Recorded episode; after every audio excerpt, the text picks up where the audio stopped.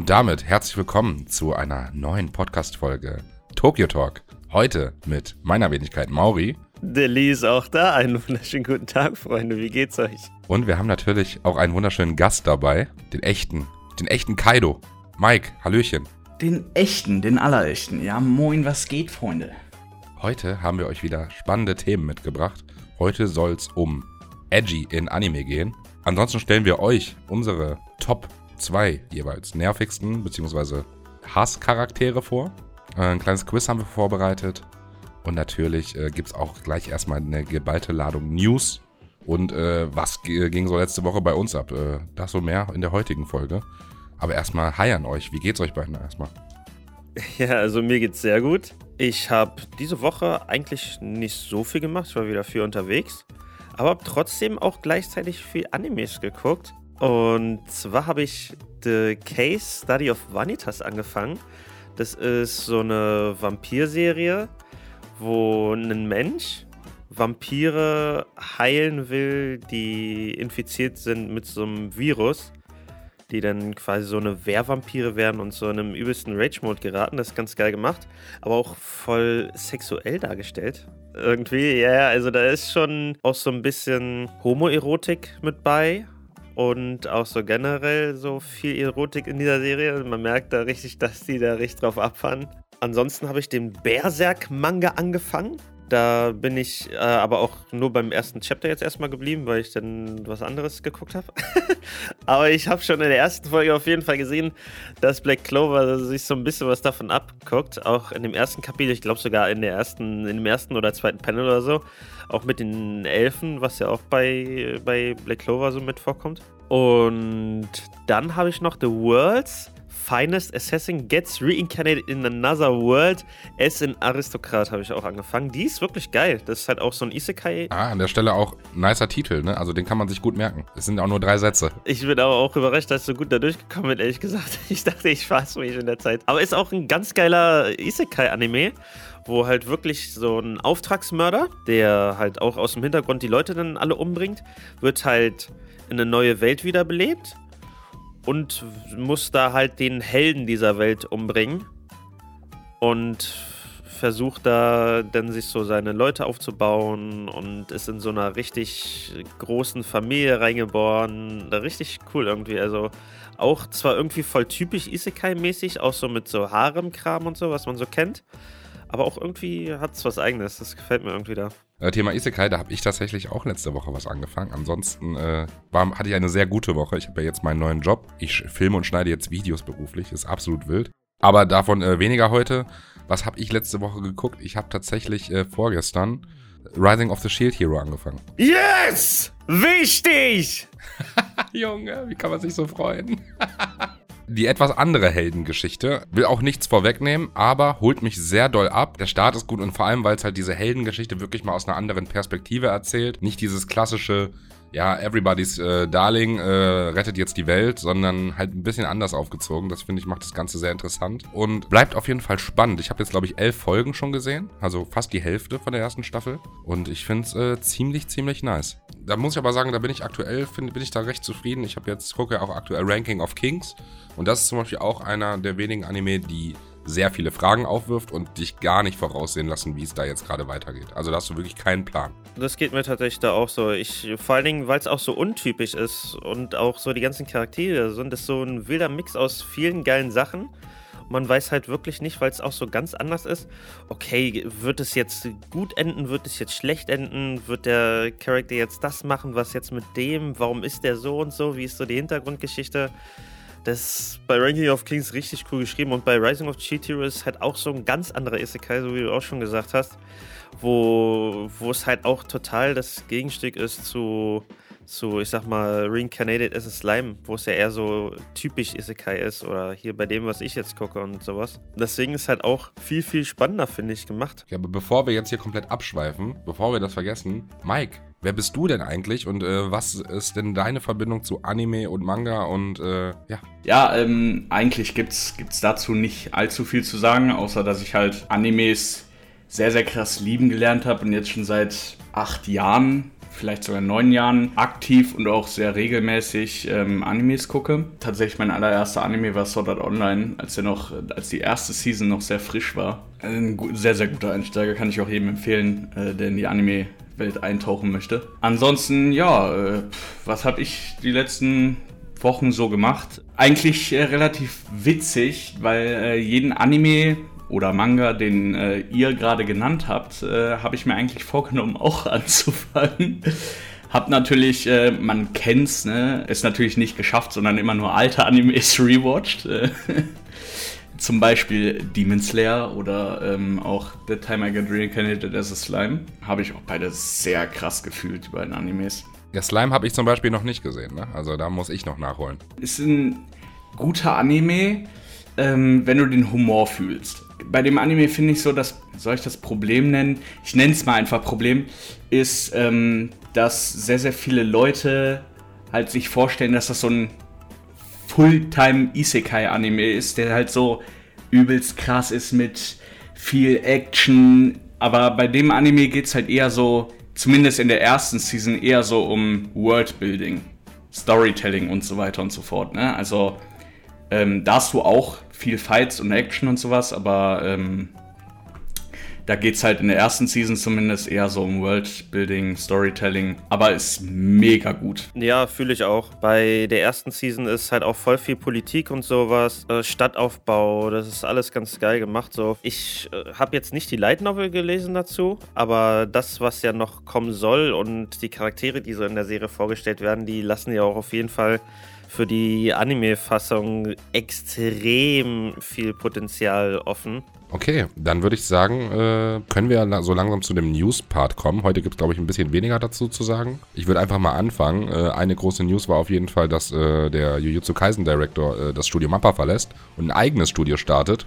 Da bin ich auf jeden Fall sehr gespannt, wie sich das jetzt in der nächsten Staffel quasi auf den Anime auswirkt. Ob das irgendwie optisch anders wird, ob das animationstechnisch irgendwie Auswirkungen hat. Also da bin ich auf jeden Fall sehr gespannt, ob der Anime darunter leidet oder ob es vielleicht sogar positiven neuen Wind reingibt. Boah, gute Frage. Ich glaube, das wird nicht so eine riesige Auswirkung haben.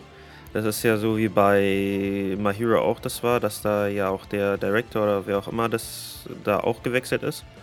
Und da wurde nur dezent vom Charakterdesign was angepasst. Und zwar war das da so, dass sie ein bisschen mehr an der Manga-Vorlage dran waren, was vorher nicht der Fall war. Das könnte hier auch so sein. Aber ich finde, im Allgemeinen ist Jujutsu Kaisen ja zum Beispiel auch schon sehr nah an der Manga-Vorlage dran, auch vom Design und sowas. Vielleicht noch ein bisschen düsterer, das würde mir gefallen. Aber ich bin gespannt. Ich glaube aber, das wird nicht so eine riesige Auswirkung haben, irgendwie bei denen zumindest nicht. Ansonsten, Lee, du hattest auch noch was an äh, kleinen News äh, dabei, oder? Ja, und zwar hatten wir jetzt gerade eben schon über The Rising of the Shield Hero geredet. Und zwar wurde jetzt von der zweiten Staffel die Episodenanzahl geleakt. Doch weniger als ich dachte.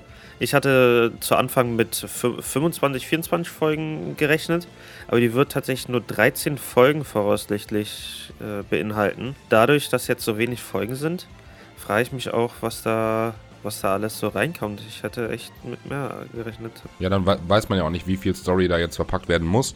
Die erste Staffel hat, glaube ich, 24 Folgen, wenn ich das richtig auf dem Schirm habe. Ich finde es natürlich auch immer schöner, wenn es ein bisschen mehr ist.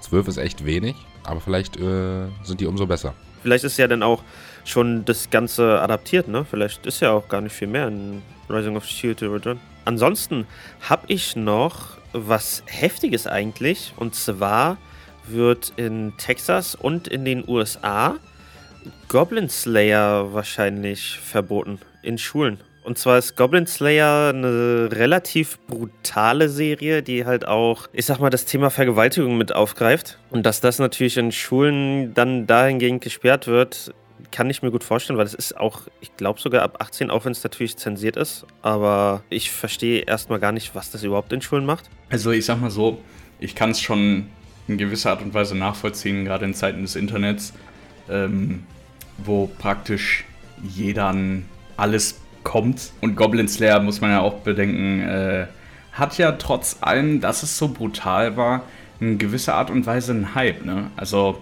definitiv jetzt äh, nicht so, dass das so ein Anime ist, der komplett unterm Radar war.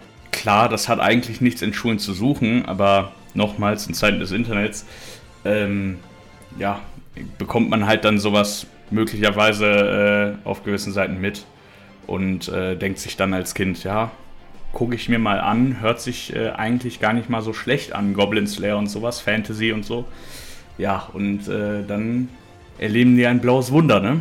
Ich habe da vergessen auch noch zuzusagen, es ging jetzt nicht um die Internetversion, sondern es ging um die Manga-Fassung davon. Und da frage ich mich, wie die überhaupt in die Schulen äh, gelangt ist, dass es da in der Bibliothek, also dass nicht irgendwie ein Schüler das mitgenommen hat, sondern das ist irgendwie in der Bibliothek von denen reingekommen. Und das ist halt die Frage, die ich mir stelle, wie die das da hingekriegt haben. das, das ist natürlich was komplett anderes und da äh, kann ich deine Frage definitiv nachvollziehen. Also wie das passiert ist, äh, ja. Ich wollte gerade sagen, nämlich, was ist ja klar in der heutigen Zeit sehr schwer, überhaupt irgendwie ein Medium irgendwie in einem Land vorzuenthalten. Ich meine, klar, die können das irgendwie sperren, dass die Seiten nicht erreichbar sind, aber ich meine, wir haben 2022, jeder Dulli weiß, wie man VPN benutzt. So richtig abhalten kannst die Leute eh nicht davon, wenn sie es unbedingt äh, sich reinziehen wollen. Aber wenn ihr schon sagt, dass es sehr kritisch ist, kann ich das tatsächlich gerade zum Thema Schule verstehen. Und wenn, wenn du sagst, dass es dass, das, dass die Manga irgendwie in der, in der Bibliothek da gibt, das ist vielleicht auch wirklich äh, too much. Okay, also äh, kurze, knappe News heute. Vielleicht kommt, äh, da ist es ja meistens so, dass wir euch zum Monatsanfang ein bisschen mehr erzählen können, weil dann meistens ein paar mehr Sachen angekündigt werden. Aber wir halten euch natürlich auf dem Laufenden und sollten irgendwie Kleinigkeiten an News irgendwie noch ja, an die Außenwelt gelangen, äh, dann halten wir euch natürlich auf Instagram auf dem Laufenden. Da könnt ihr natürlich auch sehr gerne abchecken. Ansonsten würde ich sagen, können wir so langsam mit dem Hauptthema von heute beginnen. Nämlich Edgy in Anime. Vielleicht auch um den Leuten, die vielleicht keine Ahnung haben, was das ist, zu erklären, was das ist. Erklär mal die, was, was ist denn mit Edgy überhaupt gemeint? Also mit Edgy, um das kurz zu beschreiben, sind so freizügige Serien oder Momente in Anime, die auch, also die Momente in Anime werden dann halt sowas wie Fanservice genannt und Edgy ist halt, wo es halt öfter vorkommt, wo dann Mädels sich halt auch gerne mal nackig zeigen oder Brüste und so weiter. Und das ist heute das Thema. Und da finde ich das halt auch relativ interessant, weil ich glaube, Mauri hat auch so seine ganz klare Meinung dazu. Ich habe auch meine Meinung dazu, aber kann auch verstehen, warum das ganz gut ist, dass es überhaupt Edgy gibt. Ja, es gibt ja auf jeden Fall positive Gründe dafür. Da hast du mich ja auch schon mal ein bisschen aufgeklärt, dass äh, ja scheinbar sogar auch die Selbstmordrate in Japan äh, sinken soll, weil die Leute dann, weiß ich nicht, ein bisschen happier durchs Leben laufen. Aber um direkt auch meine Meinung so ein bisschen äh, vorwegzunehmen, ich sehe das so, ja, nicht kritisch, aber mich, mich stört es manchmal. Ich brauche das jetzt nicht unbedingt. Also ist jetzt nicht so, dass ich das sage, das ist ein Faktor in Anime, den ich brauche. Also wenn jetzt irgendwie mal eine Serie das gar nicht aufgreift und gar nicht thematisiert und gar nicht zeigt, dann würde ich es nicht vermissen. Gutes Beispiel war jetzt zum Beispiel bei Fire Force. Da gibt es ja ein ganzes Fanservice Girl, was darauf ausgelegt ist, äh, Haut zu zeigen. Muss jetzt nicht sein. Das war mir manchmal ein bisschen zu viel. Man gewöhnt sich daran. Und irgendwann ist das so ein bisschen wie ein Running Gag. Aber ich muss das jetzt nicht unbedingt haben. Und ich verstehe zum Beispiel auch Leute, die nichts mit Anime zu tun haben, wenn sie jetzt eine Folge sehen und da die ganze Zeit Bubas in die Fresse geklatscht kriegen. Ja, fühle ich auch sehe ich auch ähnlich tatsächlich. Ich kann es verstehen, wenn es eingebaut ist, wenn es halt auch einen Kontext hat, wie zum Beispiel, keine Ahnung, da ist ja auch normal, wenn man irgendwie an einem Strand ist oder so, dass dann da Frauen im Bikini rumlaufen, ist ja auch ein natürlicher Kontext. Oder wenn man irgendwie äh, keine Ahnung, in einem Onsen oder so ist, weiß, was weiß ich, wie das dazu kommt, na, dann macht es halt auch Sinn, irgendwie eher, denn dass sowas dazu kommt, dass man ein bisschen Haut sieht oder was weiß ich was. Aber wenn es so wie bei Fire Force ist, so kontextlos und einfach so mitten in einem Fight, oh wow, mein, meine Arbeitskleidung ist auf einmal weggeflogen von mir. Das macht halt gar keinen Sinn. Aber ich kann halt auch diese andere Seite verstehen, wie, wie du auch schon gerade angesprochen hast, so diese japanische Seite. Dadurch, dass halt auch viel Dopamin dann ausgeschüttet wird. Also Dopamin ist ja quasi die, dieses Glückshormon, ne? Dadurch, dass die halt so viel unter Leistungsstress und generell einfach auch nicht so diese körperliche Nähe in diesem Zusammenhang haben. Ich meine, zur äh, Begrüßung zum Beispiel reicht man sich ja auch meistens nicht die Hände oder, oder umarmt sich oder sonst was. Ne? Das heißt, so auch dieser Körperkontakt ist dann nochmal ein bisschen anders. Deswegen ist halt in diesem gesamten Ballen, was so in Japan und generell diese asiatischen Ländern so abgeht. Deswegen finde ich es ganz gut, dieser Seite her, dass es Edgy gibt. Zu viel ist halt auch extrem. Ich finde, es sollte schon auch, finde ich, von anderen Serien rausgelassen werden oder nur dezent mit vernünftigen Kontext reingepackt sein. Weil es stört halt dann auch uns hier drüben, obwohl man auch sagen muss, dass die Leute, die halt die Animes drüben in Japan machen, sich erstmal auch überhaupt nicht um uns scheren, ne, sondern wirklich halt die Zielgruppe Japan halt natürlich auch dementsprechend erstmal ist. Ja, aber so ein gutes Beispiel ist zum Beispiel äh, One Piece, Timeskip, Chopper wird kleiner und Namis Brüste kriegen quasi die Masse, die er verloren hat, dazu. Den Punkt fühle ich jetzt nicht. Warum passiert das? Zu dem Thema ähm, sage ich ganz ehrlich, ähm, also ich, ich bin jemand, mir ist das eigentlich auch genauso wie euch äh, relativ egal, solange es im Rahmen bleibt. Äh, ganz im Ernst, wer es feiert, ist doch, ist doch schön und gut, dass auch die Leute, die es feiern, halt ähm, ne, ihre äh, Animes bzw. ihren Content dann, sage ich mal, abkriegen. Zum Beispiel, wenn ich jetzt einen Anime schaue, der halt eine gewisse Masse von Edgy beinhaltet, stört es mich nicht, solange ich die Story feier und mitverfolgen kann oder zum Beispiel es genug Action gibt oder Kämpfe gibt, die ich feiere. Ne? Also es muss halt immer so die Balance gehalten werden. Ich bin zu Edgy eher, sage ich mal, positiv geneigt als negativ. Ah ja. Äh, aber versteht mich nicht falsch so. Also jetzt ein Anime, wo straight up nur Edgy drin ist, beziehungsweise gefühlt nur Fanservice existiert, die würde ich mir jetzt auch nicht geben. Ne? Aber ich finde so eine gewisse Art von Edgy ist schon so eine kleine, wie, wie so eine Art Abrundung zu einem Anime, meiner Meinung nach. Ja, man gewöhnt sich halt daran, ne? Ich meine, wir haben jetzt alle schon sehr viel geschaut und äh, uns absolut daran gewöhnt. Den größten Kritikpunkt sehe ich tatsächlich, aber das, was Lee auch schon gesagt hat, die sind halt nicht für den westlichen Markt geschaffen, sondern die werden halt hier auch gezeigt, weil die Leute das auch sehen wollen. Aber gerade für Leute, die jetzt vielleicht Einsteiger sind im Anime-Bereich, die könnten sehr abgeschreckt dadurch sein, wenn die das, weil dann denken, hä, gucke ich jetzt hier in Hentai oder äh, wo bin ich hier gelandet? Also ja, den, den Punkt fühle ich und äh, das ist auch definitiv richtig, dass sie, ähm, dass der Content halt nicht für die westliche, ähm, sage ich mal, Hemisphäre geschaffen wird.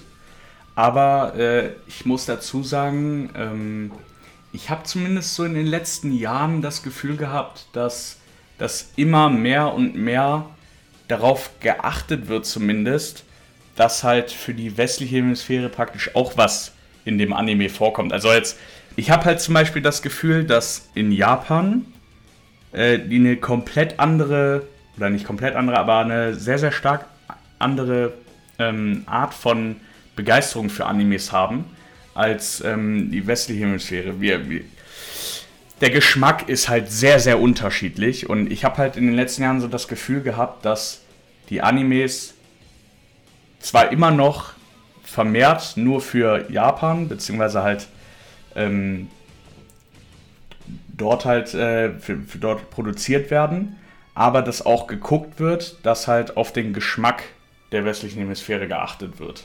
Voll, da bin ich ganz bei dir. Ein gutes Beispiel dafür ist ja zum Beispiel My Hero. Gerade dieses Helden-Setting, das ist ja etwas, was in der westlichen Welt, sieht man an Marvel etc., sehr gut funktioniert.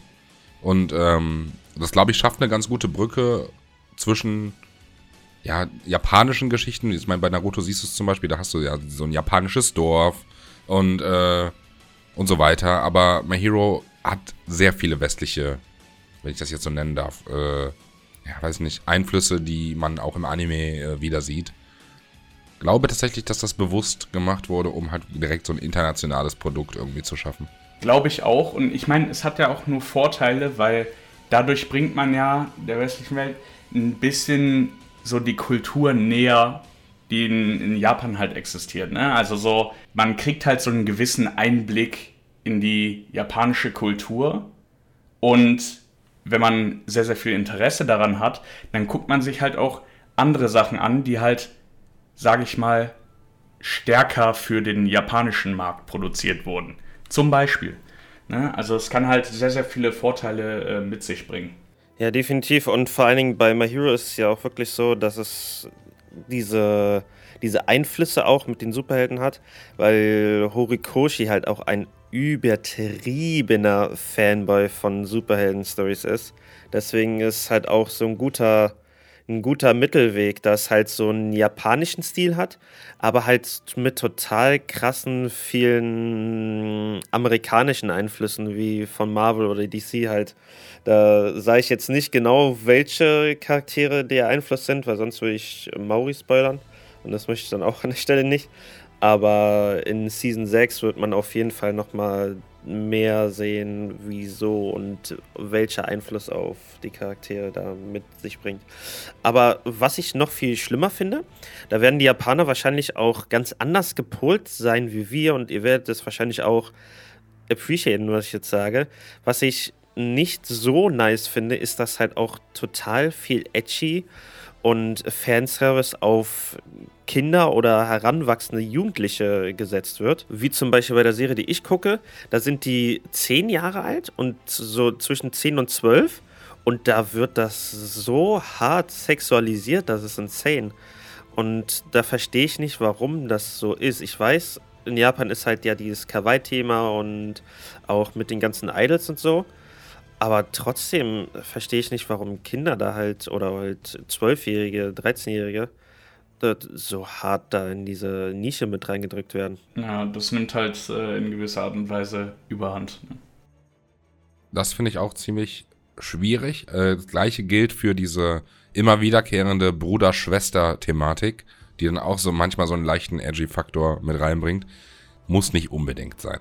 Ja, das wird aber wahrscheinlich auch genau die Leute ansprechen, die so auf dieses Steps äh, Step Bro I'm Stuck stehen. So wird es wahrscheinlich auch da diese Zielgruppe sein. Ja, kann gut sein. Ich, das Ding ist halt nur, dass ich halt so sowas oder solche Gedanken absolut nicht mit Anime schauen in Verbindung setze, für mich persönlich. Deswegen ist es für mich eher störend als ein, äh, irgendwie etwas, was dazu beiträgt. Also. Ja, das kann ich auch äh, absolut nachvollziehen. Das ist auch nicht meins in erster Linie distanziere ich mich schon davon. Mich stört es jetzt nicht massiv, dass ich dann sage, oh, jetzt der Anime dadurch viel schlechter. Weil man gewöhnt sich ja halt auch in erster Linie dran. Manche Sachen sind ja halt auch irgendwo witzig. Wenn ich zum Beispiel an Ranman Hype denke oder so, da sind halt schon auch sehr viele witzige Szenen davon mit bei. Aber, aber so diese typischen, ja, da muss es halt nicht sein. Der Anime würde auch locker ohne leben ich kann verstehen, warum es, warum es mit drin ist, aber ja. Ansonsten habe ich zu dem Thema persönlich selber nicht mehr viel zu sagen, außer halt, ne, wie schon gesagt, ich finde das, es muss nicht sein. Bis zu einem gewissen Grad komme ich absolut damit klar. Wenn es zu viel ist, dann äh, wirft mich das auch mal ein bisschen raus. Aber äh, es ist auf jeden Fall eine Thematik, äh, die man irgendwie so ein bisschen auf dem Schirm haben muss, wenn man viel Anime schaut, weil man immer wieder damit konfrontiert wird. Könnte in Japan das halt auch irgendwie von der von der Idee her oder von dem, wen die als Erwachsenen sehen und als Kind sehen, anders sein als hier bei uns? Zu dieser Thematik, dass die Leute halt sehr oft sehr jung sind und dann so sexualisiert werden. Ich glaube einfach, ich meine, das ist, ist, ja, ist ja auch nichts Neues. Sex sells und das ist halt in Hollywood-Filmen so, es ist in Anime so, es ist in jedem Genre, ob es jetzt Musikvideos sind. Bei allem, also hat es sich, glaube ich, über die Jahre bewährt, dass sich die Sachen noch besser verkaufen, wenn du die Leute so ein bisschen da auch triggerst in dem Sinne. Ja, warum das jetzt unbedingt auch mit jungen Leuten passieren muss und ob die das vielleicht anders wahrnehmen, ist eine gute Frage. Das kann ich dir gar nicht beantworten, Lee. Obwohl man ja sagen muss, ähm, ist ja auch ein aktueller Anime momentan, äh, Demon Slayer. Äh, in der ersten Staffel war ja, soweit ich mich zumindest erinnern kann, fast gar nichts äh, von, von, von solchen Sachen drin. Und das, das hat sich ja auch verkauft wie, wie sonst was. Ne? Also der ist ja komplett durch die Decke gegangen und der hatte halt gar, also wenig bis gar kein Edgy drin. Ne? Ich wollte sagen, auch in der neuesten Staffel ist ja auch jetzt nicht irgendwie äh, super viel. Klar, beim Apomon 6 sieht man so ein bisschen mehr Haut. Anfängt dazu, in der chinesischen Version hat die Dame eine Hose an, ähm, falls ihr es nicht wusstet. Also da wurde tatsächlich zensiert, da war schon zu viel äh, nackte Haut an den Beinen. Finde ich jetzt aber bei Demon Slayer gar nicht auffällig, dass das irgendwie da so extrem im Vordergrund steht. Bei dem Upper Moon 6 passt das ja auch zu dem Kontext, weißt du? Ich meine, die sind da in einem Red Light District. Es wurde natürlich im Nachgang in Entertainment da umbenannt, aber es war ja ursprünglich der Red Light District und da passt ja auch, dass sie dann auch genauso aussieht, wie sie da halt aussieht. Deswegen hatte ich halt Nezuko's Transformation angesprochen, weil, naja, Nezuko ist halt eh nur in dieser Box drin und äh, die hat sich ja nicht basically umgezogen.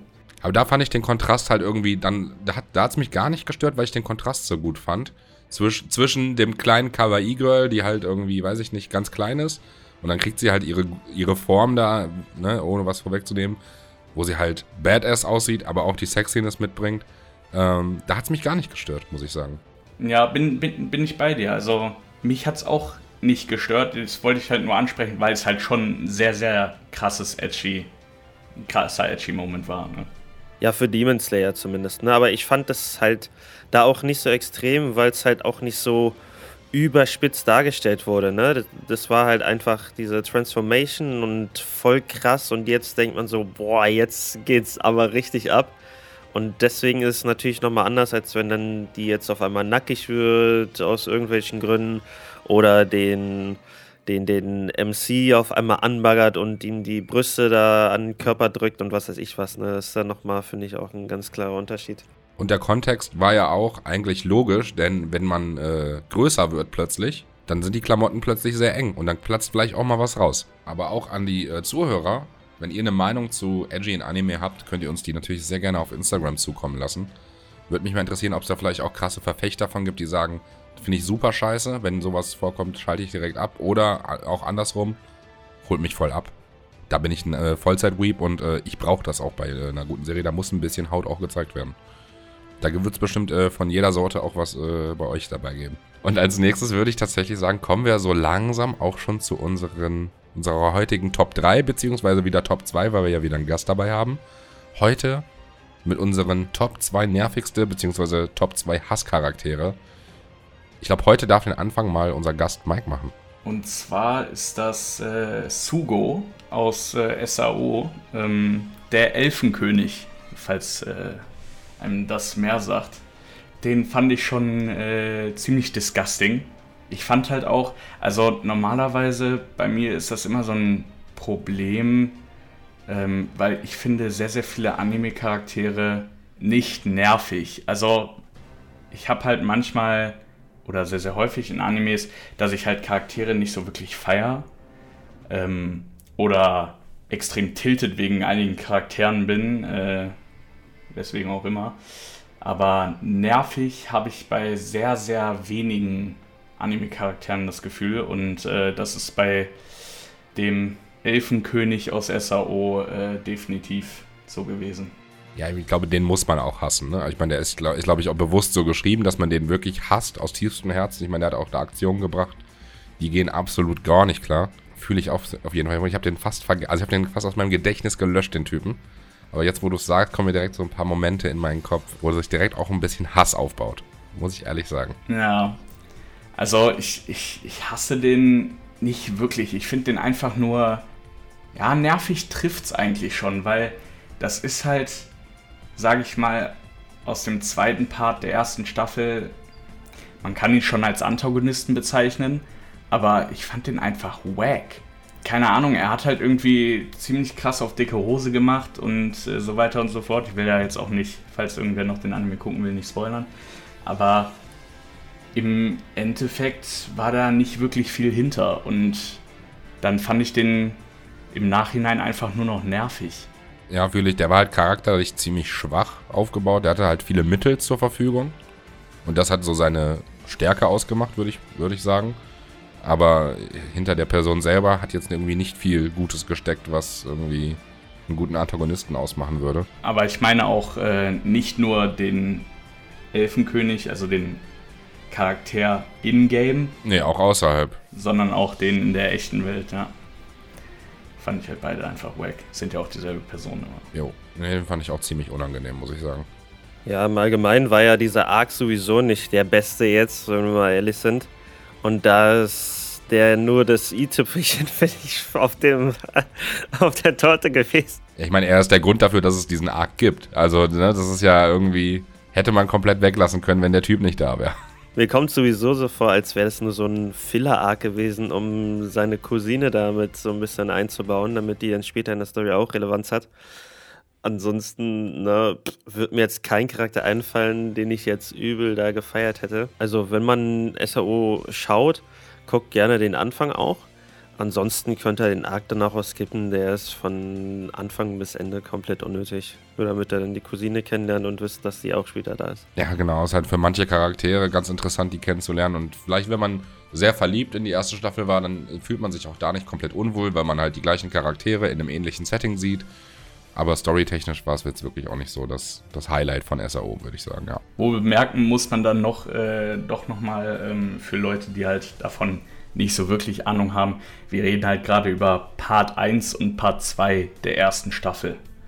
Ähm, ne? Und Part 1 der ersten Staffel war wirklich, ich glaube, da würden ja äh, sehr, sehr viele Leute zustimmen, sehr, sehr gut. Ähm, aber Part 2 war, glaube ich, somit der schlechteste schlechteste Arc in komplett SAO. Würde ich schon fast sagen. Ja, da haben wir, glaube ich, letzte oder vorletzte Woche auch drüber gesprochen. Und äh, gerade der erste Part von der ersten Staffel, absolutes Goat-Tier. Also alles richtig gemacht. Wir haben auch schon gesagt, man hätte das Ganze auf 100 Folgen ziehen können. Eine Folge, eine Ebene, let's go. Aber jetzt bin ich mal gespannt, äh, was ihr denn noch so für Top 2 habt. Hm, okay, also ich tue mich ein bisschen schwer. Ich habe jetzt auch nicht, nicht so richtig eingerankt, aber ähm, ich habe mich jetzt für zwei entschieden, äh, die vielleicht sogar viele Leute mögen, die ich aber absolut nicht mag, weil ich die nervig finde. Ich würde schon sogar schon fast sagen, ich, ich hasse die beiden. Aber äh, auf Platz zwei habe ich äh, tatsächlich einen Protagonisten. Es ist Subaru aus äh, ReZero. Es ist Subaru aus ReZero. Den konnte ich von Anfang ich habe tatsächlich die zweite Staffel, glaube ich, mittendrin irgendwann mal unterbrochen, will dann irgendwann mal noch weiter gucken. Den, ich hatte, der hatte noch keinen Moment, wo er irgendwie mich abgeholt hat. Ich muss halt sagen, dadurch, dass er ist halt irgendwie so ein Verlierertyp. Und oftmals ist es ja so, dass Protagonisten, die so ein Verlierer am Anfang sind, dann eine krasse Charakterentwicklung haben. Aber die sehe ich bei dem einfach nicht. Es ist einfach ein, ein, Idiot. Einfach ein Backer. Also, an, ohne jetzt irgendwas zu spoilern, aber die, diese eine sehr bekannte Szene mit Rennen, ähm, Lee weiß, wovon ich rede, wo wirklich diese anderen äh, Tränen gedroppt wurden. Und äh, die Reaktion danach, Alter, ich hasse den so sehr. Wenn ich daran denke, dann habe ich richtig Hass in mir. Also, du findest den, den, diesen Charakter nervig, weil er straight up Idiot ist. Oder wie? Er ist ein Idiot, er trifft dumme Entscheidungen, er. Ich weiß es nicht. Mir fehlt Charakterentwicklung.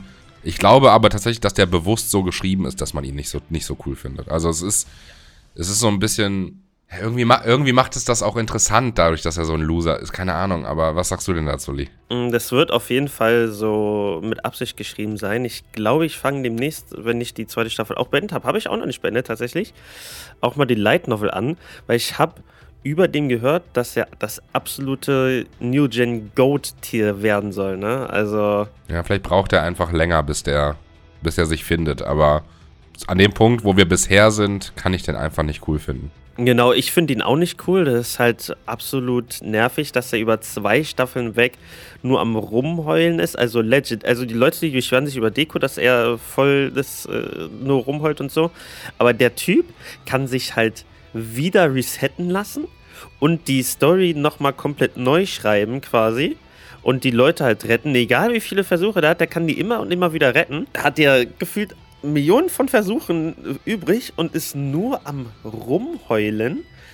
Aber ich glaube, wie gesagt, dass das mit Absicht so ist, dass es am Ende, also dann später, vielleicht in Season 3, I don't know, oder Season 4, was weiß ich wann, dass es diese ganz andere 180-Grad-Wende wird und der der größte Motherfucker ist, den wir hier kennen und wenn wir die Staffel gucken und so denken, boah, Junge, ist das eine kranke Charakterentwicklung. Und genau das ist es nämlich auch mit Thorfinn, den du ja auch eigentlich nicht magst und deswegen hast du ja auch Windendsage gedroppt. Und genauso wird es mit ihm auch sein. Er wird auch diese ganz andere Holy Next Level Charakterentwicklung hinlegen. Aber ich muss sagen, Thorfinn ist für mich schon zehnmal besser als Subaru. Also ich finde den nicht so, finde den nicht so blöd. Mir war die Story nur so ein bisschen zu, zu trocken, ein bisschen zu flach irgendwie bisher. Ähm, also jetzt bei Vinland Saga. Aber Subaru, also ich lasse mich gerne vom äh, Gegenteil überzeugen in der Zukunft. Aber bisher weiß ich nicht. Auf jeden Fall kann, ist ja für mich ein Grund, auch diese Serie erstmal zu pausieren. Also einfach, weil der, für mich, das habe ich auch in den letzten Podcast-Folgen schon mal gesagt, für mich ist es unglaublich wichtig, dass ich den irgendwie mit dem Protagonisten irgendwie relaten kann, dass ich den mag oder, oder dass ich ihn cool finde. Irgendwas muss der machen, damit ich den cool finde oder zumindest in Ordnung finde, aber der ist irgendwie einfach nur ein Spast. Um dazu aber noch mal ganz kurz was zu sagen. Ich finde, also für mich zumindest ist es immer wichtig, dass bei mir irgendwelche Emotionen ausgelöst werden, wenn ich so eine Serie gucke.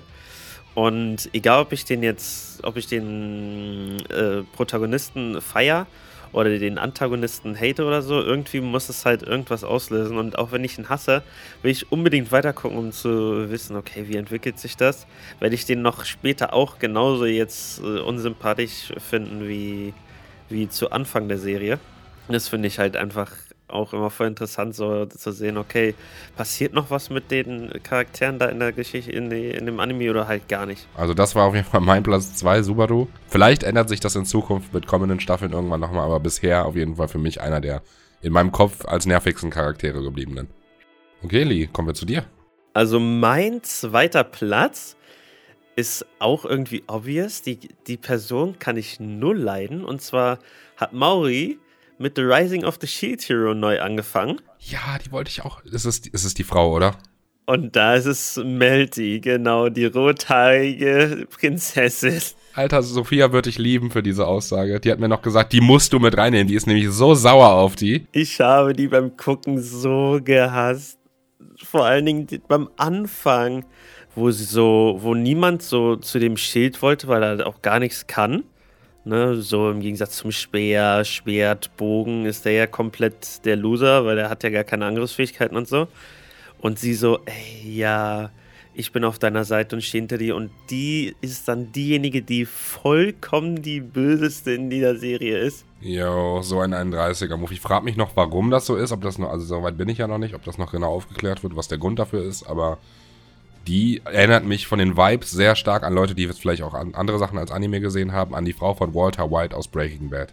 Also die ist ja auch wirklich, die muss man ja hassen und die hasst man auch. Ganz schlimmer Char äh, Charakter auf jeden Fall, aber ich finde mein Platz 1 sogar noch schlimmer und ich glaube, der wird auch Overkill sein. Ja, willst du direkt weitermachen? Dann gehen wir rückwärts weiter. Okay, dann, dann mache ich jetzt direkt noch meinen Platz 1. Und zwar kennen wir alle Full Metal Alchemist Brotherhood. Und da kann es natürlich nur ein einziger sein. Ihr wisst ja noch, die ist eine Kind und ihr Hund, die ja auch quasi voll der Fan von, von, von Edward waren. Oh nein.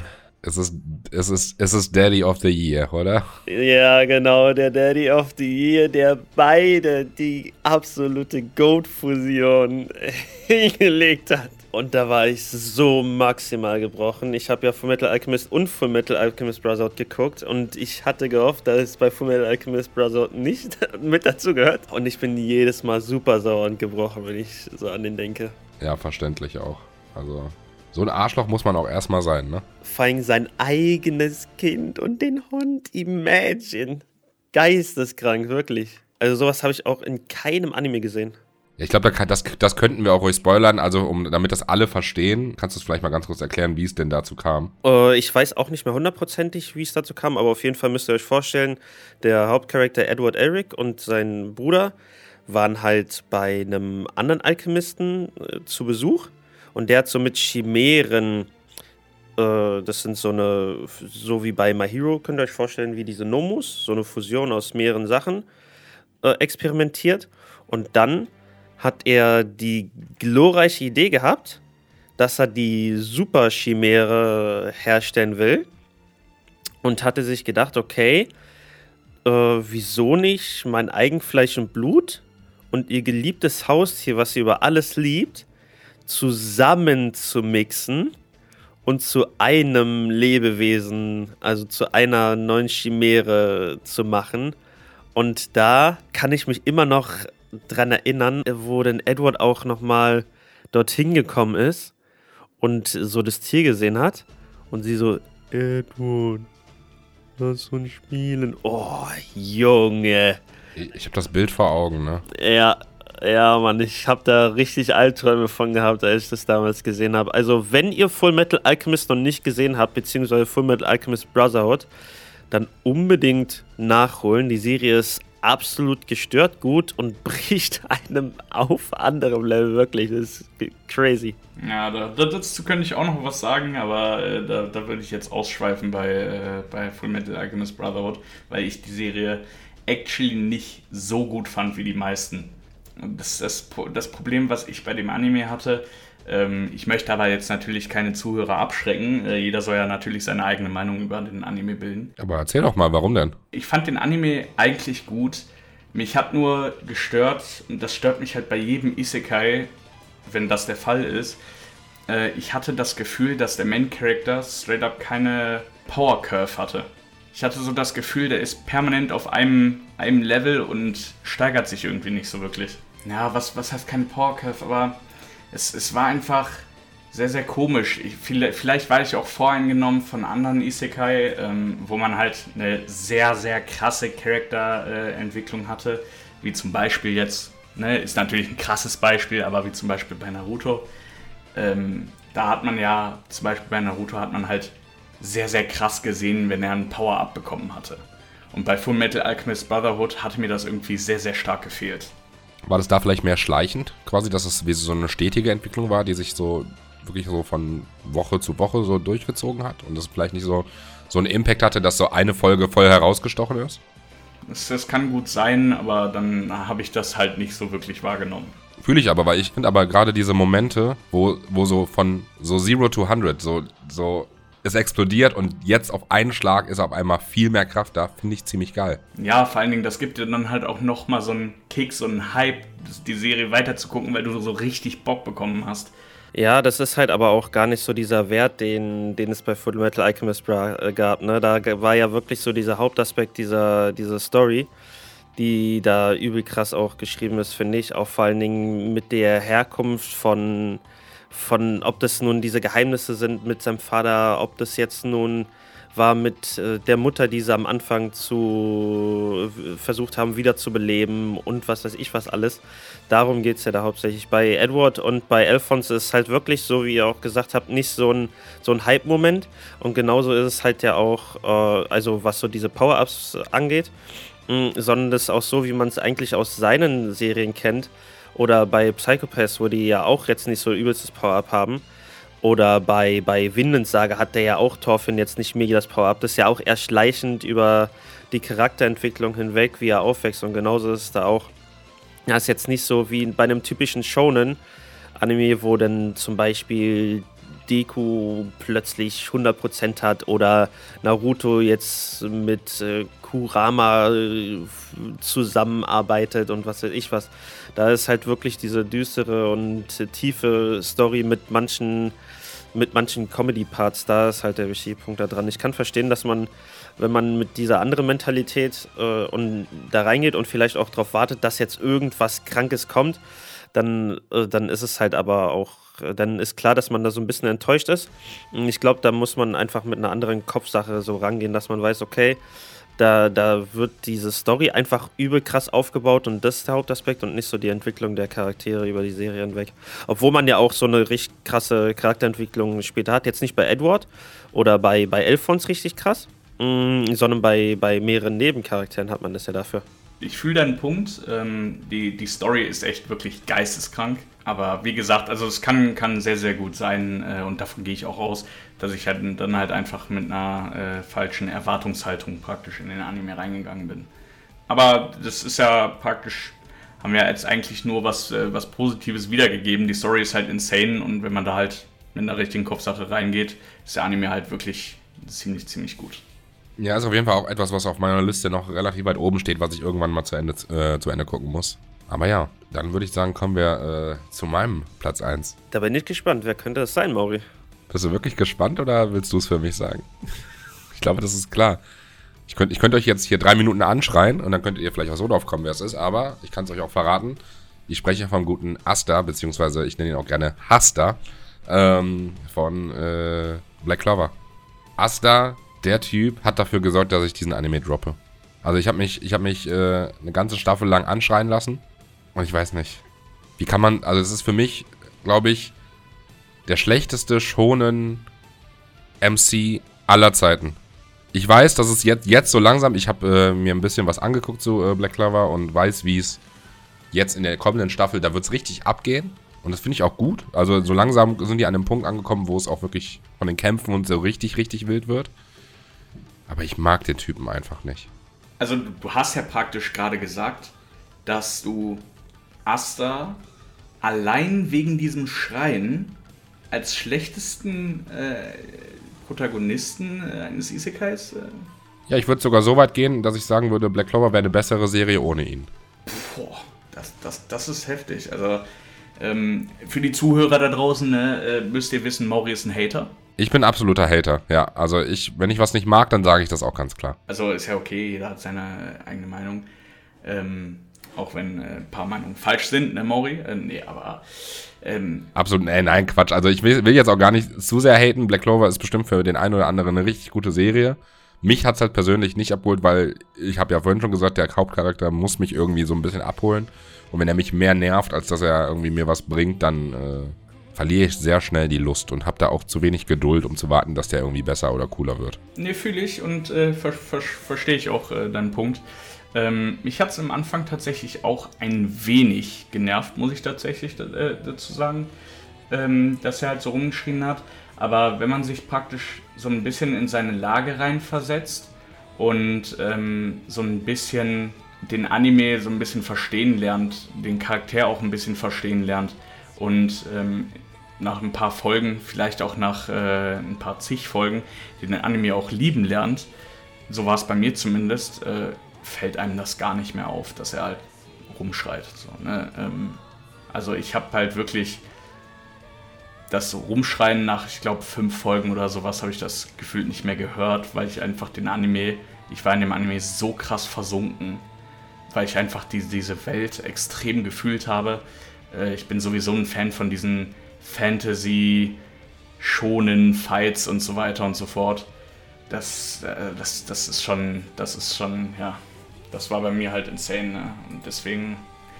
Ich kann deinen Punkt nachvollziehen, aber bei mir ist es halt definitiv nicht der Fall. Also was, was ich damit meine, was ich gerade gesagt habe, äh, Lee, vielleicht kannst du das halt mehr fühlen. Ähm, zum Beispiel, wo die in diesem Kolosseum waren und Yami praktisch runtergesprungen ist in das Kolosseum und seine Aura praktisch rausgelassen hat.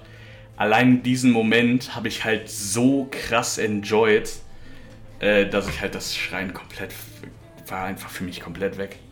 Das, das war einfach nur insane, dieser, dieser Moment. Aber das ist dann der Moment, der nicht von Asta ist, sondern von Yami. Deswegen sage ich ja, die Serie wäre gut ohne ihn. Ja, ja, aber, aber, ja, aber das, deswegen meinte ich ja, ähm, durch diese Momente ähm, ist mir das Schreien von Asta egal. Weil ich Asta fühle ich ja auch. Und wie du ja schon gerade gesagt hast, du hast ja auch schon ein äh, bisschen mehr im Internet dazu angeguckt, wie der sich praktisch entwickelt und wie der mittlerweile so drauf ist, ähm, dass er halt viel, viel nicer ist und sowas. Ja, habe ich von anderen auch schon gehört. Vielleicht bin ich da auch sehr extremer für mich. Ich, es ist für mich fast schon lustig. Ich habe mich gerade richtig gefreut, das mal rauszulassen. De definitiv. Und ganz, ganz im Ernst, ich, ich für meinen Teil äh, fand das jetzt nicht schlimm, dass er halt so rumge rumgeschrien hat. Ja, also zu meinem, äh, für meinen Teil, wir hatten ja vorhin vorm Podcast, müsst ihr euch vorstellen, nochmal kurz drüber gesprochen, sind ja auch ein paar Parallelen zu Naruto. Da stelle ich mir die Frage, wie kann das sein, dass das bei Naruto nicht nervig ist, aber bei Asta, obwohl es ja äh, eine ähnliche Hintergrundgeschichte hat auch und im Grunde dieselbe Bedeutung hat, und zwar, dass er ja sich halt auch Luft machen wollen ne, und halt auch sagen wollen, ey, wir sind auch hier und nicht einfach nur irgendwelche Dullis und Idioten und halt auch auf sich aufmerksam machen wollen. So wie äh, Naruto das halt mit seinen Streichen Iruka gegenüber gemacht hat, ist halt bei Asta mit seinem Training und dem Rumschreien, obwohl man dazu ja auch sagen muss, wenn man die Serie ein bisschen weiter verfolgt hat, dass es ja auch viel mit der Psychologie zusammenhängt und später ja auch komplett ablässt. Ich muss jetzt auch noch mal ein bisschen mehr in den Manga reinrutschen. Jetzt nichts äh, groß Spoilermäßiges oder so, aber ein bisschen, damit man das besser versteht. Mm, ist, dass Asta sogar eine sehr coole Persönlichkeit dann später entwickelt, die absolut das Gegenteil ist zu dem, was du jetzt da erzählst. Kann ich eigentlich ganz gut erklären sogar, warum das für mich anders ist. Ein Grund, warum es für mich immer ein großer Unterschied ist zwischen Naruto und Asta, ist halt der Synchronsprecher, also die Synchronstimme. Also es gibt halt Schreien, was okay ist, und es gibt Schreien, was Asta ist. ja, ich weiß auch, und irgendwie habe ich mich richtig auch auf diesen Hass auf ihn versteift. Das ist. Ich, ich glaube, was, was dein Problem einfach mit dem Schreien ist, ist die Tatsache, in welcher, in welcher Menge, in welcher Quantität dieses Schreien vorkommt. Ne? Die Menge ist zu hoch, dann stört mich, also wie gesagt, ich finde die Stimme auch sehr nervig dazu, also es ist dann so ein nerviges Schreien. Ich erinnere mich nicht mehr genau, genau daran, aber ich weiß, dass ich auf jeden Fall den Anime gedroppt habe, aufgrund dessen. Also ich saß hier, habe das mit meiner Freundin, haben wir die Serie geguckt, damals noch wöchentlich, als es ganz frisch war. Und ich war auch hyped und dachte mir, ja nice, neues, cooles Ding. Aber von Woche zu Woche war ich abgefuckter da drauf und irgendwann dachte ich mir, ne, da tue ich mir nicht mehr an. Muss man aber auch fairerweise sagen, wenn wenn man halt beim Schauen schon äh, so empfindet, dann sollte man den Anime auch droppen und das ist auch nichts Verwerfliches. Äh, um nochmal auf äh, Lee zurückzukommen, ähm, der angesprochen hatte, dass es auch gewisse Parallelen zu Naruto gibt, ähm, muss man da aber dazu fairerweise sagen, dass bei Naruto äh, sehr, sehr viel weniger Geschrei war. Also wirklich sehr, sehr viel weniger Geschrei. Bei Naruto ging das mehr, mehr so in diese gefühlvolle ähm, ruhige, emotionale. Ähm, ja. er hat, halt viel, er hat halt viel Scheiße so gebaut, aber man konnte von Anfang an verstehen, warum er das macht. Also man hat den Hintergrund verstanden und ich weiß nicht, ich habe Naruto, glaube ich, vom Charakter einfach mehr gefühlt für das, was er ist, ne? Ja, der Unterschied dazu ist natürlich aber auch, dass Naruto einen, kein Flat-Character ist, so wie Asta, ne? Da merkt man so eine Entwicklung halt auch nochmal viel krasser. Bei Asta war es quasi wie so eine schleichende Entwicklung. Das ist so wie, als wenn man sich Goku anguckt oder wenn man sich Ruffy anguckt, die halt auch jetzt nie so eine richtig äh, krass überspitzte Charakterentwicklung haben, wo man sich so denkt, oh mein Gott, wie kann aus diesem Charakter auf einmal dieser Charakter werden? Und so ist halt ja auch bei Naruto. Bei Naruto ist halt auch extrem, wie er von diesem nervigen nervigen Kiddo, der nur die ganze Zeit am Rumtrollen ist und am Streich spielen, der Held der Nation ist, der ein übelst cooler Typ geworden ist, Hokage und was weiß ich was alles. Und das ist halt bei, bei Flat MCs in der Regel halt nicht der Fall. Ne? Und so ist halt bei Asta. Bei Asta ist wirklich so wie bei Subaru halt oder, oder wie bei Edward, so was die Entwicklung angeht, so eine schleichende Entwicklung, die man halt nicht so wirklich mitbekommt, die dann halt auch einfach da ist. Da muss man sich halt auch konzentrieren. Und ich glaube auch tatsächlich, dass du ihn deswegen äh, nicht so feierst, weil du halt auch nicht so diesen emotionalen Anker hast. Genau, genau. Also wenn ich, wenn ich das nachvollziehen könnte, aufgrund von irgendwelchen emotionalen äh, Dingen, die da geschehen sind, ist es kein Problem für mich. Dann verstehe ich, warum der Char Charakter so ist. Aber bei ihm habe ich halt einfach das Gefühl, das ist halt einfach seine Art und Weise, wie er, wie er ist. Ja, das, das Storytelling bei, bei Black Clover kommt halt erst ein bisschen später, leider Gottes. Meiner Meinung nach auch ein bisschen slightly too, also zu, zu, zu spät so. Ja, ja, genau. Und deswegen, das hat schon halt alles seine Hinter Hintergründe, aber man, man sieht halt nicht aus erster Linie, warum dieser Hintergrund halt so ist, wie er ist. Da muss man sich halt auch wirklich erstmal damit richtig auseinandersetzen und befassen, damit man das sieht. Da gibt es ja auch äh, extrem viele Schriftstücke für, wieso Asta so ist und wieso so ist und wie er sich entwickelt und alles. Das ist extrem krass eigentlich. Also ich bin, ich, ich, dazu muss ich sagen, ich bin auch absolut kein Asta-Fan tatsächlich. Ich mag Flat MCs ja sowieso in der Regel überhaupt nicht. Und Asta ist da nochmal die Spitze des Eisberges. Und deswegen ist er für mich auch tatsächlich der schlechteste New Gen MC, weil da halt auch, wie du das schon sagst, so diese, diese Charakterentwicklung einfach zu gering ist. Ich finde halt auch, dass bei Black Clover im Allgemeinen dieses Problem ist, dass es halt zu, zu Shonen-typisch ist, wenn ihr versteht, was ich meine. Das ist mir zu viel Stereotyp und ich habe das Gefühl, dass ich einfach was sehe, was ich schon überall geguckt habe, so mäßig. So, was ich bei Naruto gesehen habe, was ich schon bei Bleach gesehen habe, was man von Berserk irgendwo kennt, was die Charakterdesigns angeht. Aber ah, du hast gerade eigentlich was ganz Gutes gesagt. Du äh, hast nämlich gesagt, dass äh, dir das irgendwie alles nichts Neues mehr gibt und du das alles irgendwo anders schon mal gesehen hast. Ein gutes Beispiel, wo das ähnlich ist, ist ja eigentlich hier Jujutsu Kaisen. Der Anime schafft es aber, die Charaktere so cool zu machen, dass dir das egal ist.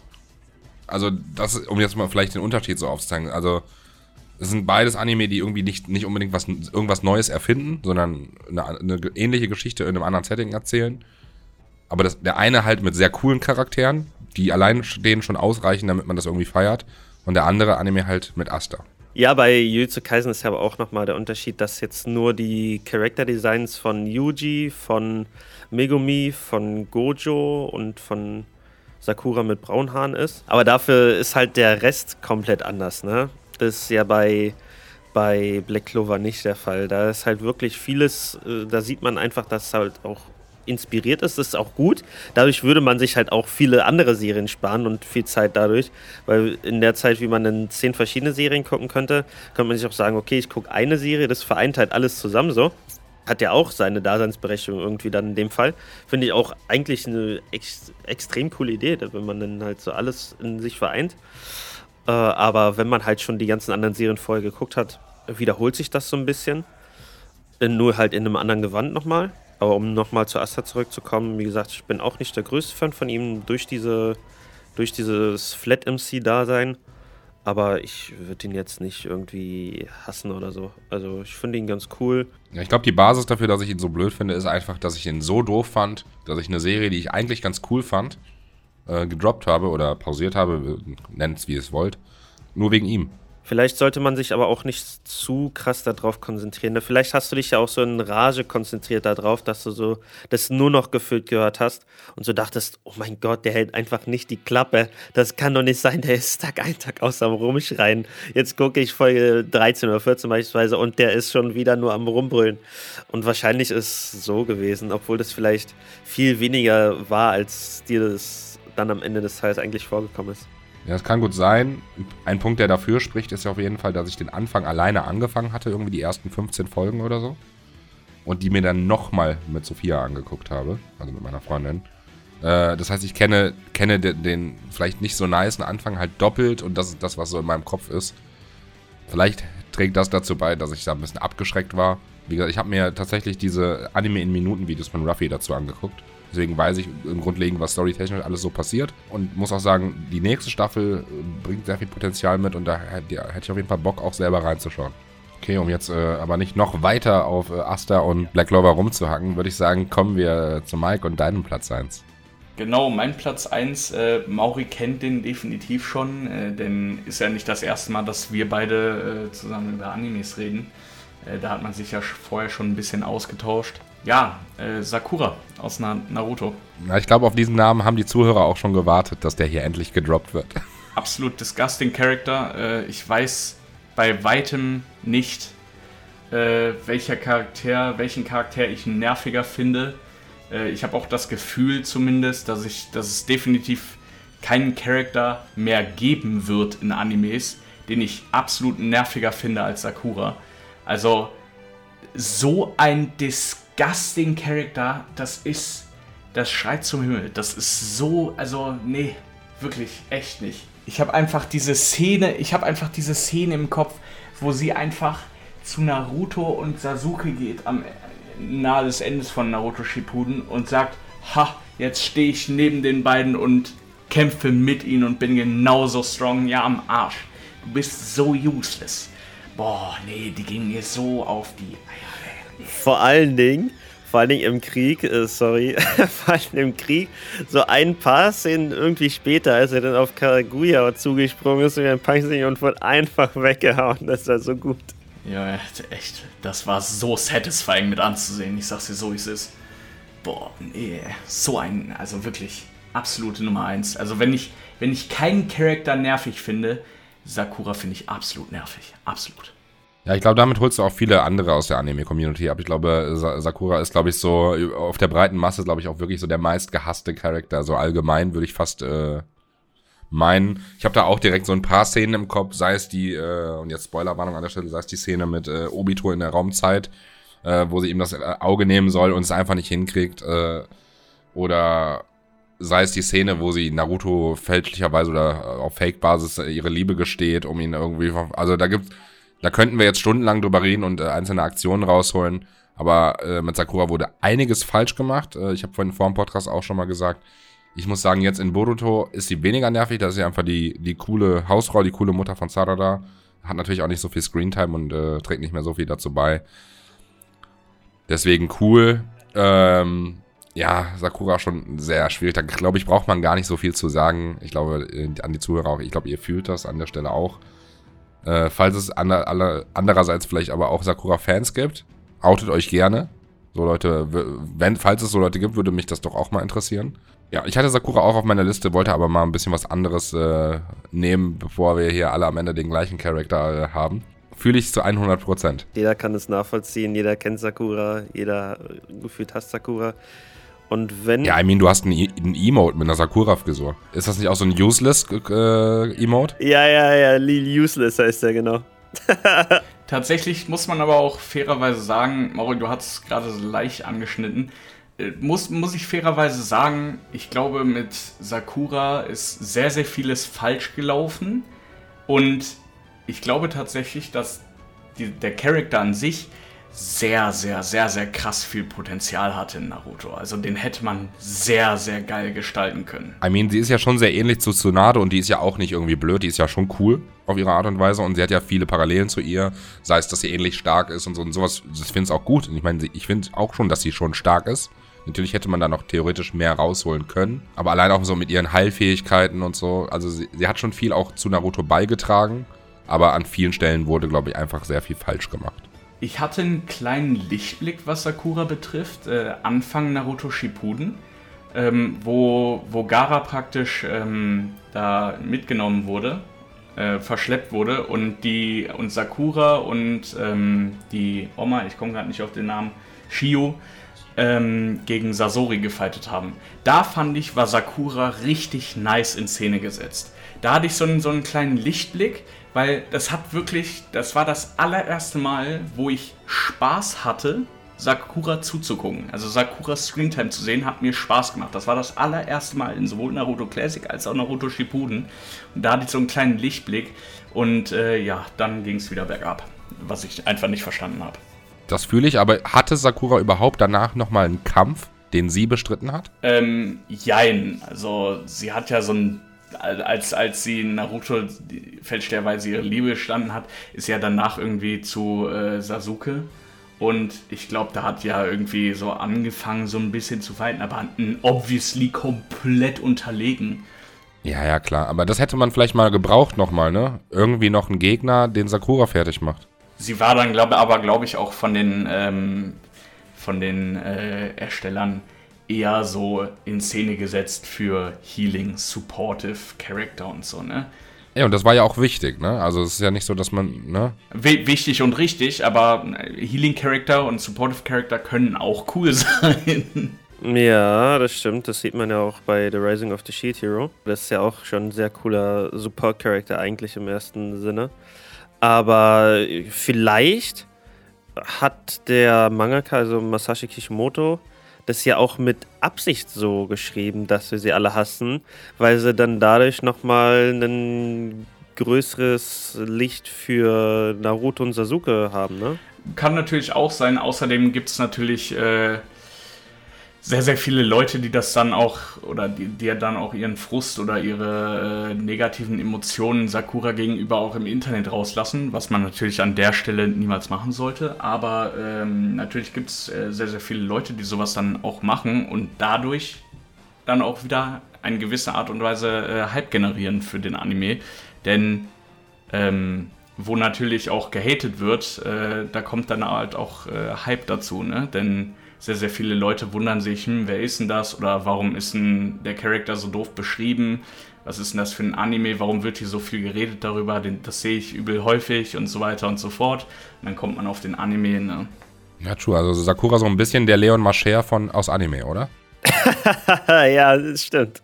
Ja, ja, das ist ein guter Vergleich. Ja, okay. Äh, das waren auf jeden Fall unsere Top 6 oder jeweils unsere Top 2 äh, nervigsten oder Hasscharaktere oder an Charaktere, mit denen wir nicht allzu viel bisher anfangen können in Anime. Schickt uns natürlich auch gerne eure äh, nervigsten Charaktere mal zu. Vielleicht äh, gibt es ja auch den einen oder anderen Naruto-Hater äh, unter euch oder falls es irgendwie was Außergewöhnliches, lasst uns das sehr gerne wissen. Im nächsten Punkt würde ich sagen, abschließend zu dieser entspannten Runde heute machen wir noch wie immer ein kleines Quiz. Jeder von uns hat einen Antagonisten rausgesucht, zu dem wir jetzt drei Schlagwörter nennen. Und dann dürft ihr gerne mitraten, welcher Charakter denn wohl gemeint ist. Und diesmal würde ich sagen, mache ich einfach den Anfang und fange an. Mein erstes Schlagwort zu dem Charakter wäre Brille. Ja, also mein erstes Wort ist äh, Brille. Habt ihr da direkt schon einen Einfall zu? Brille, okay. Ja, das sagt jetzt nicht allzu viel. Ja, mir wird was einfallen. Das ist vielleicht zu leicht gedacht, aber. Sag mal noch nichts, bevor du jetzt hier irgendwas vorwegnimmst. Du kannst ja für dich sagen, ob du es dann schon wusstest. Das zweite Wort ist Locke, also eine, eine Haarlocke, um es jetzt äh, besser zu beschreiben. Und das dritte Wort ist äh, Fivehead, Also einfach ein super intelligentes äh, Biest.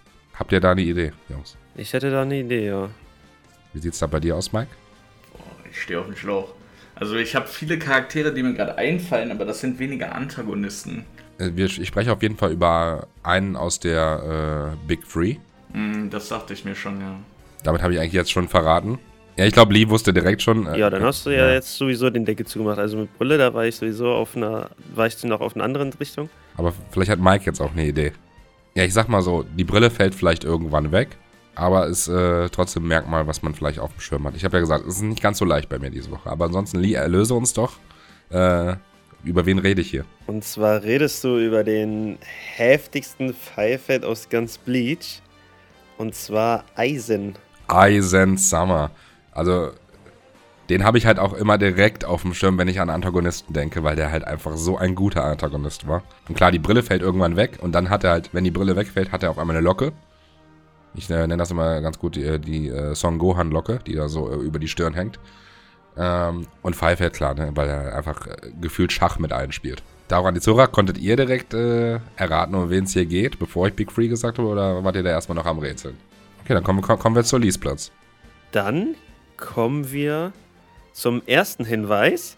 Und zwar unbekannte Lebensform. Dann Anführer einer, einer Gruppe Fanatiker. Aber das letzte ist der leichteste Hinweis. In weiß gekleidet. Ich bin legit einfach absolut scheiße im Raten. Holy shit. Oh, ich, ich bin auch raus, Alter. Fuck. Okay, ich dachte, es ist leicht. Also ich muss sagen, bei, aber in, beim ersten Hint war ich irgendwie bei Assassination Classroom, Oh, ja, auch ein guter. Ja. weil unbekannte Lebensform so, ne? Also der Protagonist slash Antagonist, also es ist ja so ein bisschen vermischt, ne? Äh, war da mein erster Gast. Boah, okay, also unbekannte Lebensform, Ja. Trägt weiß und was war der zweite Hint? Also unbekannte Lebensform, in weiß gekleidet, Anführer einer Gruppe Fanatiker. Ich bin komplett raus. Ich habe noch eine Idee, nämlich ist, es- ist es eventuell der von Fire Force? Der, der äh, Prediger? Ja, genau, der ist es. Der Prediger von Fire Force. Yes! Okay, mit Fanatikern, das Fanatiker war dann am Ende die Brücke, die ich gebraucht habe irgendwie.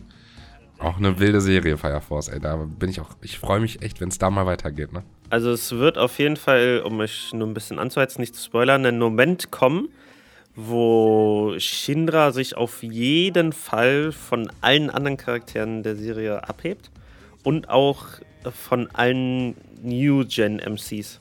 Auf jeden Fall eine ab- absolute äh, Watch-Empfehlung von äh, unserer Seite. Fire Force, falls ihr den noch nicht gesehen habt, äh, rein da.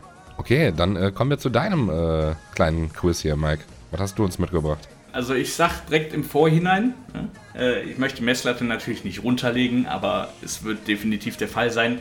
Ihr werdet eigentlich schon direkt beim ja, ersten, spätestens zweiten Hinweis drauf kommen. Ähm, der erste Hinweis wäre das Gefühl Schmerz. Äh, der zweite Hinweis äh, ist Amegakure. Und der dritte Hinweis ist, der Richtige ist nicht unter ihnen. Schmerz. Ich weiß nicht, also bei, bei Amegakure bin ich halt direkt bei Orochimaru. Boah, bei Na Naruto bin ich so ein bisschen raus tatsächlich. Da muss ich den das dann Mauri überlassen. Ja, ich meine, klar, bei Amegakure sind wir natürlich ganz klar bei Naruto. Das ist ja klar. Aber ich sag nur mal kurz zu Lee, du hast ja schon mal den Anime gegessen. Ja, ich habe den Manga halt gelesen, ne? Ja, ja. Oder den Manga, ne? Ja, ja. Ja, ja, aber ist ja auch schon ewig her.